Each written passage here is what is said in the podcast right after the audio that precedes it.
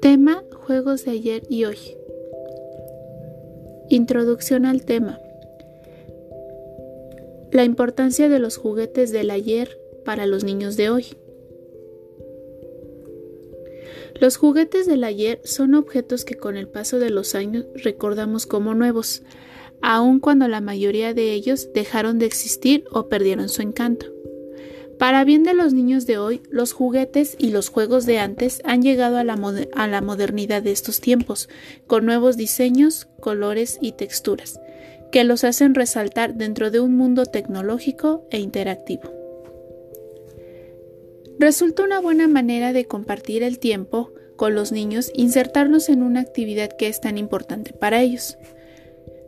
Los juegos y los juguetes son ideales para que los niños interactúen y se relacionen con otros niños de su misma edad. Por si fuera poco, además también ayudan a la motivación y a la relajación del mismo niño. La ventaja de los juguetes de ayer es que no requieren de energía ni mandos para funcionar. También ofrecen la oportunidad de realizar actividades físicas y ejercitar los músculos. Pregunta 1. ¿Cómo piensas que jugaban tus abuelos cuando eran niños?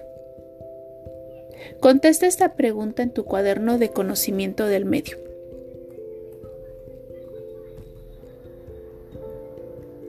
A continuación, te doy algunos ejemplos de los juegos de antes. Número 1. Las canicas.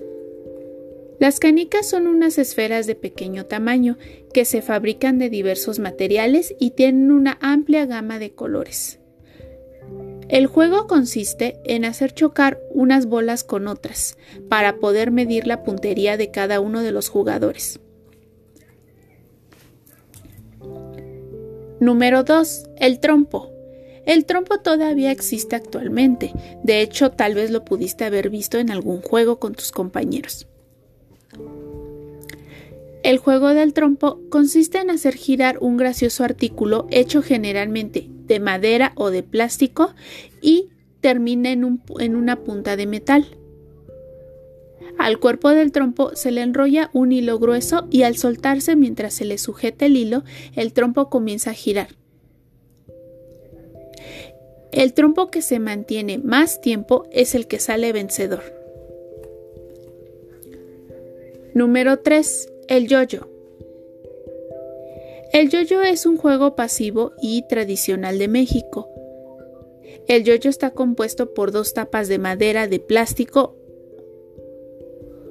que se unen dejando una abertura en medio de ellas donde se enrolla un hilo grueso.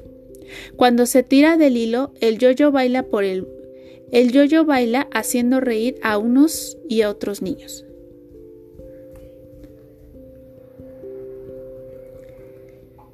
Número 4. El baile del hula hula. El baile del hula hula es una actividad que consiste en hacer girar un aro mientras se mueve la cintura.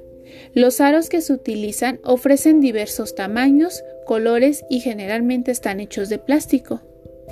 Seguramente has de haber jugado alguna vez con estos aros en la clase de educación física. El objetivo de esta actividad es hacer que el aro se mantenga la mayor parte del tiempo en la cadera y nunca llegue a caer al suelo. Pregunta 2. ¿Cómo jugarías con estos juguetes? ¿En dónde los jugarías?